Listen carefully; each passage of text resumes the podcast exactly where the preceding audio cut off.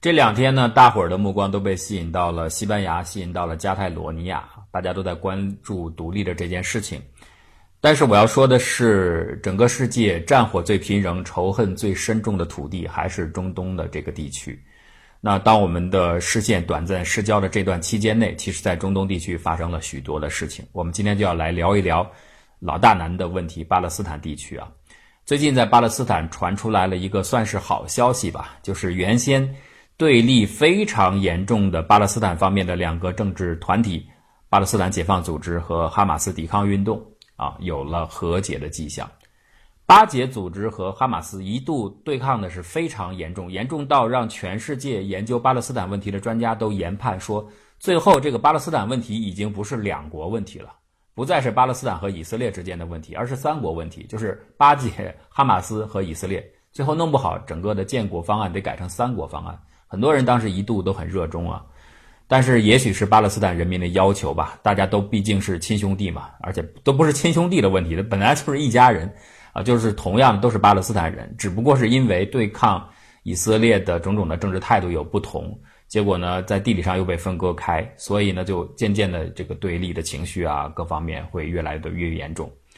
巴解组织和哈马斯不仅仅是说他们掌控的区域不一样，而且他们的支持者的群众。尤其是对待以色列的政治立场是完全不一样的。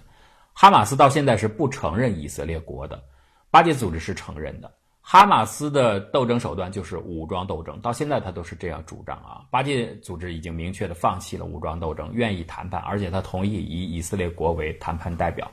所以双方的这个政治分歧，应该说鸿沟很深。即使说现在有和解的趋势，这个鸿沟还是存在的，而且依然是非常非常的深的。到底往下怎么走还不知道，但是双方现在在边界上有一些互动啊，我觉得对巴勒斯坦人民来说，对团结来说当然是好事情，总不至于因为这个问题本来就很弱势的巴勒斯坦人再被拆分成两块，那就确实就非常的复杂了。但我今天要说的还不是哈马斯和巴解这个问题，我要说的是昨天十一月二号，是著名的巴尔夫宣言 （Balfour Declaration） 发布一百周年的日子，纪念日。Balfour Declaration 是什么呢？就是一百年前，一九一七年的十月二号这一天，当时英国的外交大臣啊，巴尔福爵士致信给英国犹太社区的首领罗斯查尔德，在信中他明确的承诺说，我们的政府支持在巴勒斯坦地区建立一个犹太政治实体的这样的一个想法，而且我们愿意为此付出努力。但是呢，同时我们不应该损害那些在巴勒斯坦地区的其他。非犹太社区居民，当然主要是指的这个阿拉伯人啊，损害他们的所有的利益和政治地位。这这是在一封信当中这样提到的。然后这个信中，正英国政府对犹太人做出的这个许诺就被称为巴尔福宣言。一般都认为这封信当中表达出的英国政府对待犹太复国主义，也就是西安主义的这个态度，明确的开了绿灯的这个态度，是为后世这一百多年来。纷扰不断的中东局势打开了潘多拉魔盒，一切的爱恨情仇都是由此开始的。所以，巴尔夫宣言是非常非常重要的。西安运动，也就是犹太复国主义的运动兴起，其实很久啊，是在十九世纪就开始了。但是，真正达到比较高潮是在十九世纪非常晚的时候啊，到了下半叶的后半段，这个时候是比较高潮的。当然，最主要的原因，我认为毫无疑问就是在欧洲各地的犹太人受到各个国家的政府的驱逐。饱受欺凌，所以大家慢慢意识到，我们既然在人家的家园里面待着不舒服，干脆我们就寻找一块土地，我们所有的犹太人就不要再失散了，我们在那块土地上重新聚首，然后重新生活，建立自己的管制、自己的文明，然后呢有自己的家园，我们就不需要在别人的家庭当中去受到欺辱了。这就是整个的犹太复国主义的一个思想的缘起。请大家注意，最开始的时候。有两点，第一个，犹太人不见得追求一定要建立一个国家了。虽然有很多人主张是建立国家，但是也有很多人认为，不见得非得是一个政治形式上是一个国家的形式啊。只要我们聚集在一起，能够延续犹太文明，能够自主就可以，这是一点。再有一个是，这个地方并不见得非得是巴勒斯坦地区，当时是没有定的。那犹太复国主义思想的集大成者就是 Herzl，这个也可以说是西安主义的思想之父了。他是在一八九六年第一次非常明确的形式，用文本的形式提出了要想解决在欧洲各地迫害犹太人、挤压犹太人的这个问题，根本的解决方案没有别的。你倡导什么族群和解呀，不要歧视，这是没有用的。根本性的解决问题就是寻找一个地方，建立一个犹太的政治的团体，然后让所有的犹太人到那里去，重新建立自己的家园。这个呢，当然就标志着犹太复国主义具体实践思想、实践路径的一个成熟。因此，Herzl 就是犹太复国主义思想之父，毫无疑问，他可以担得起这个荣誉。但是 Herzl 很短命，他很快就死掉了。所以，关于他这个朦胧的设想，具体怎么去实现，他其实没有说得很清楚啊。他只是做了一个初步的尝试。所以，下一位很重要的人物就是魏茨曼。魏茨曼当时是在英国，他主要就在英国去努力，因为当然，英国那个时候是全世界的老大嘛。美国虽说是在一九零零年用经济指标、用工业产值等等来衡量，美国已经是世界龙头地位了，但是作为政治领域，中间的过渡完成肯定还需要一一二十年的时间啊！一般认为是在一战之后，美国才在政治领域真正取代英国，成为国际的龙头。所以在一战之前，全世界的老大还是英国。所以威兹曼就主要在英国活动，通过他的努力，让英国的上层慢慢能够接受犹太复国主义思想。英国当时的犹太人在位居高位的政府内的，其实也不少啊。一般认为，这也是能够让英国首先推动犹太复国主义。成熟，然后向前发展的一个重要保障，因为很多官员他本身也是犹太复国主义的接受者或者主张者。但是从根本上来说，英国最后能够接受并且支持犹太复国主义者的这种主张，还是出于自己的原因。通常主流的看法是有这么几点原因了。关于这种解释很多了，还有很多小道的说法。我们说的是一些主流的看法。第一个呢，就是英国在中东地区需要扶植代理者。当时在中东地区，奥斯曼土耳其已经面临着崩溃了，西亚病夫嘛，他是非常的羸弱。事实上，统治是已经瓦解了，在事实层面，他已经没有力量来掌控广大的阿拉伯地区啊，或者土耳其地区，所以这个是一个权力的真空。英国当时介入，法国也介入，俄国也介入，但是法国、俄国都有借口。法国的借口是，我是广大中东地区天主教信仰者的保护者，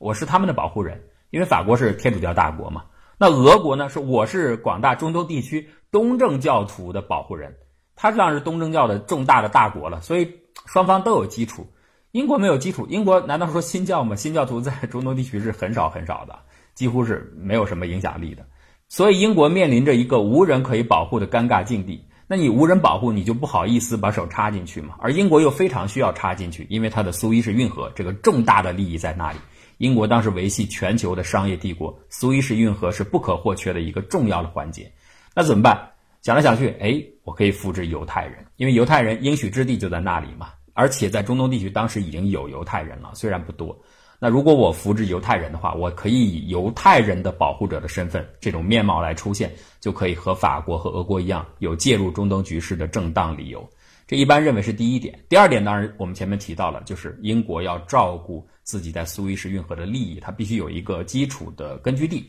这个根据地，那选巴勒斯坦地区是最合适的，因为当时和法国、英国和法国实际上在中东地区，尤其是在一战开始之前，那奥斯曼土耳其已经宣布参战了。作为敌国，就把这个最后的面纱都撕掉了。法国、英国知道，那就意味着奥斯曼土耳其肯定就解体了。所以双方已经提前划分好了自己的这个范围，一边是法国的势力区，一边是英国。只有巴勒斯坦地区两边是争执不下，互不相让，都想要，所以最后就搞成了一个国际托管区。当然，英国其实是占主导地位的。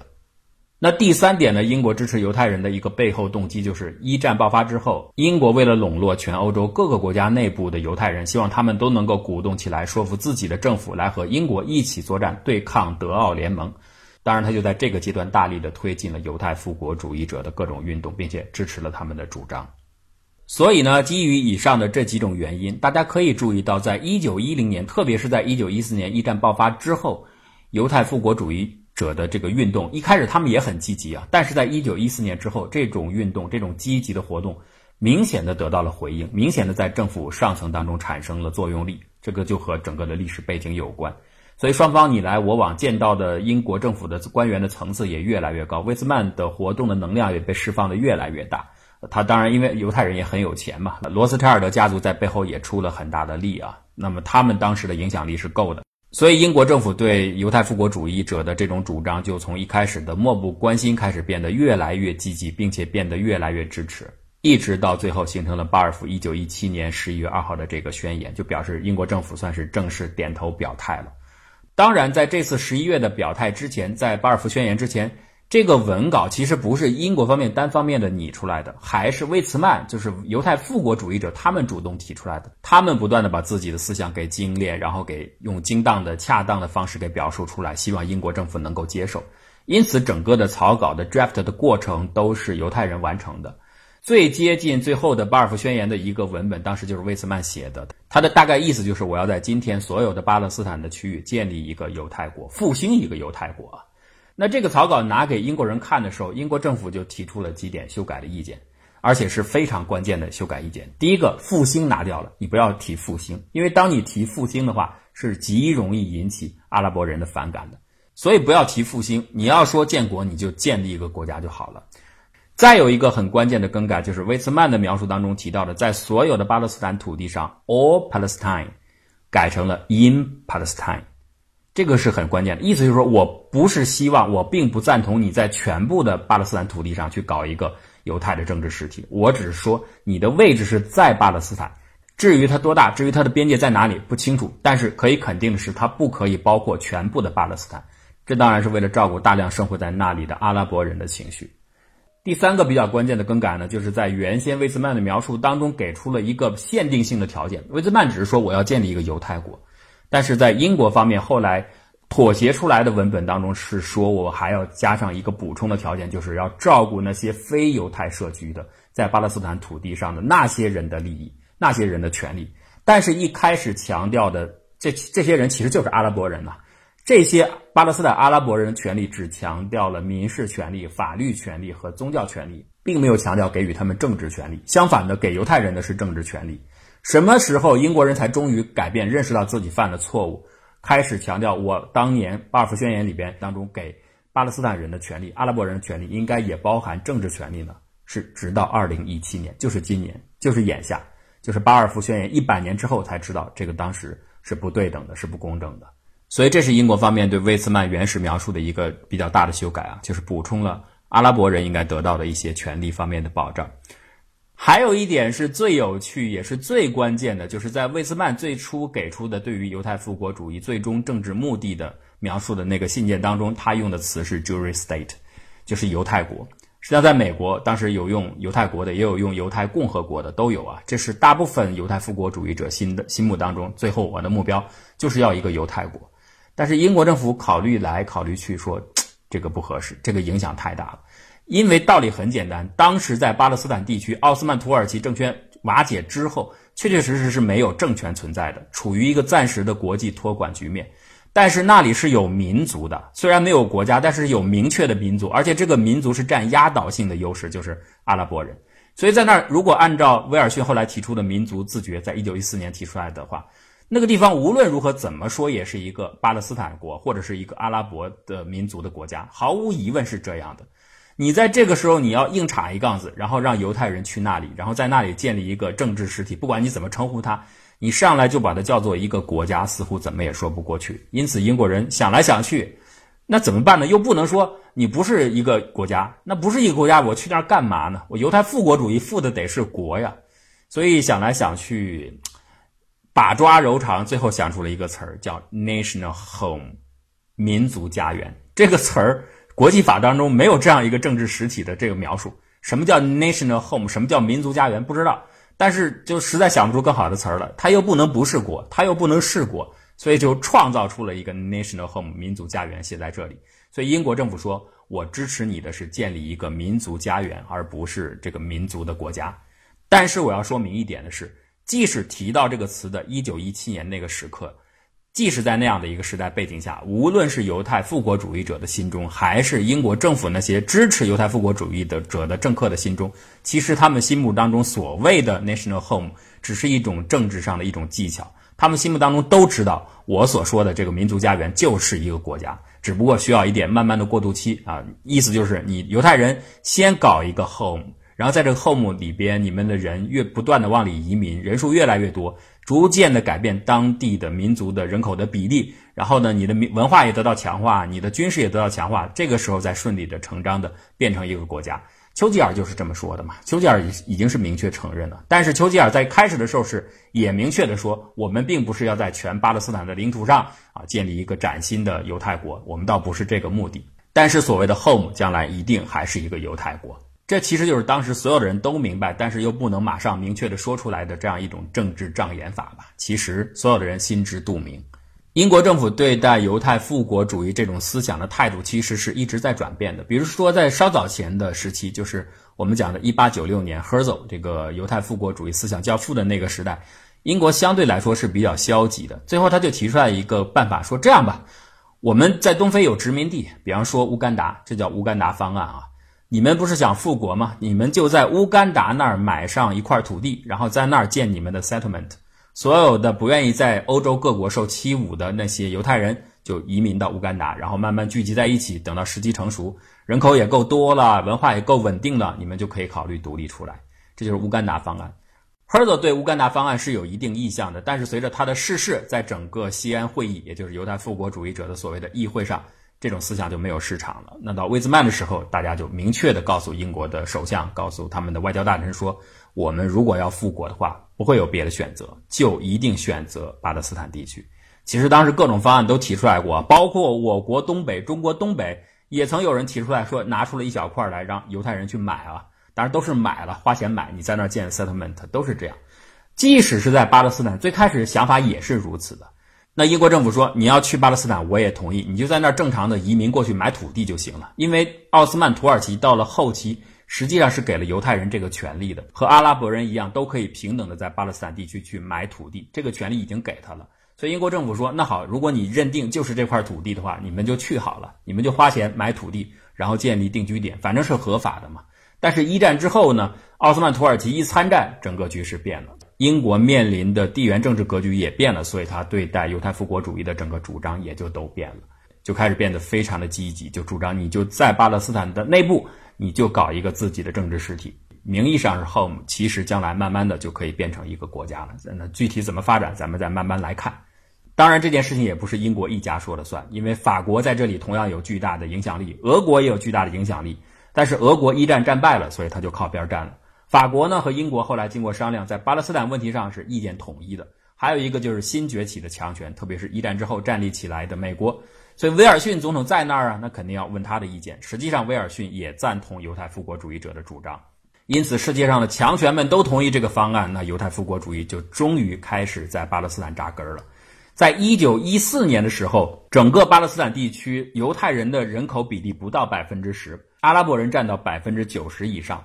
所以，在美国的一位非常有名的学者就说：“说这个等于非完全的不合理，这是英国政府在一个有百分之九十的明确的绝对优势的民族所居住、生衍、生息、繁衍的土地上去替这个大民族做出了一个决定，然后要扶植一个小民族在这块土地上建立一个他的国家，这完全是荒谬的。但是没有办法，当时的国际局势就是这样子。”而且就是因为这样的背书，就强制的、人为的改变了整个中东的局势，所以大家才说这是潘多拉魔盒被打开了。因此，时至今日，经过一百多年不断的流血牺牲，无数家庭的破碎，无数妻儿的梦魇，这么多的悲剧之后，今天阿拉伯人有一个呼声，除了他们要对抗以色列之外，就是希望英国政府对当年一百年前做出的巴尔夫宣言做出道歉。但是英国政府明确拒绝了，这个没什么可道歉的。确实这样，原因就是这件事不是英国自己定的，这件事背后，当时法国也好，美国也好，这些世界大佬都点头了。所以，如果英国要道歉的话，所有的人都要道歉。当然，英国政府也知道自己现在看起来当年做的这个决策是不正确的，至少有不公正的地方，所以他才强调巴尔夫宣言当中所强调的，在巴勒斯坦土地上非犹太社区的那些居民当中，我们要给他们保护和权利，这些权利其实应该包括政治权利。过了一百年，这个权利终于同意给巴勒斯坦人了。因为今天巴勒斯坦人已经变成了一个弱势的民族。现在在整个巴勒斯坦地区，阿拉伯人的人口比例已经降到了百分之四十了。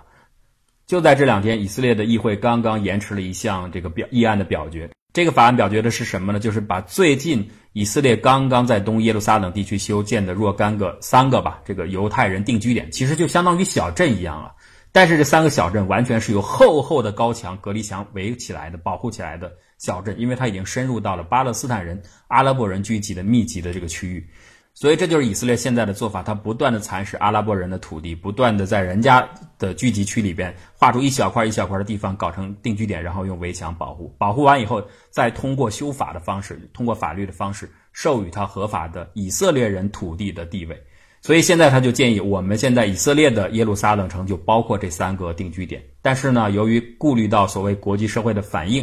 所以暂时延后表决，但是呢，这不过都是一些政治上的前后移动、一时权宜的手段了。假以时日之后，我相信这几个定居点一定会被写入以色列的法律，成为以色列掌控的耶路撒冷的一部分。所以很多巴勒斯坦人就说：说以色列人的目的很明白，就是把现在的人口比例继续下降，把阿拉伯人在这个地区的比例降到百分之三十以下，成为绝对的少数民族。到时候整个地区就是他说了算了。所以我觉得，当今天很多人谴责中东地区的暴乱的时候，以及他输出的暴乱的时候，西方世界，尤其是以英美主导的这个新的秩序，一定要深刻的反思一下自己当年，包括现在所做的事情，真的公正吗？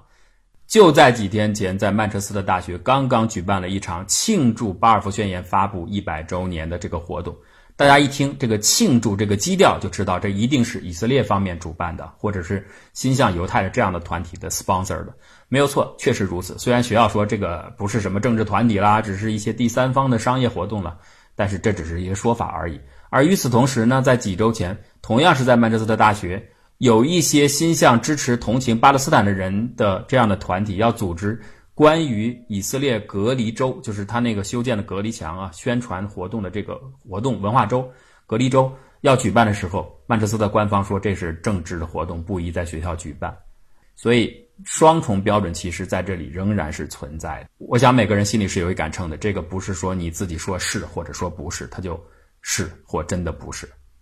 所以其实我想我们每个人都要面对这样的反思了，就是当我们面对一个新的事物的时候。我喜或我恨，这种因我而存在所带来的可能出现的双重标准，是不是会真的影响每个人的道德和价值的判断？这是大家都需要思考的。这个或许就对个人来说只是思考，但是对于民族来说，对于国际政治来说，就是百年或者数百年的悲剧。